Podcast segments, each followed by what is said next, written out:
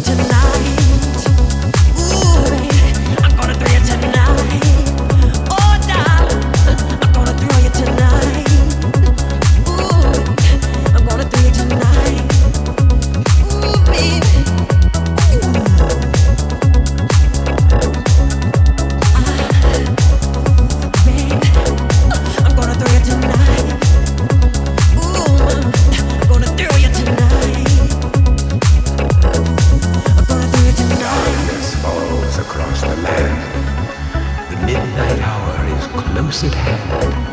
Creatures crawl in search of blood to terrorize your neighborhood.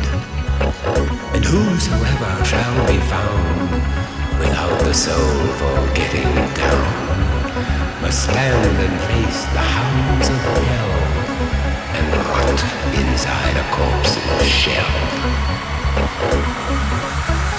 The foulest stenches in the air, the funk of forty thousand years, and grisly ghouls from every tomb are closing in to seal your doom. And though you fight to stay alive, your body starts to shiver, for no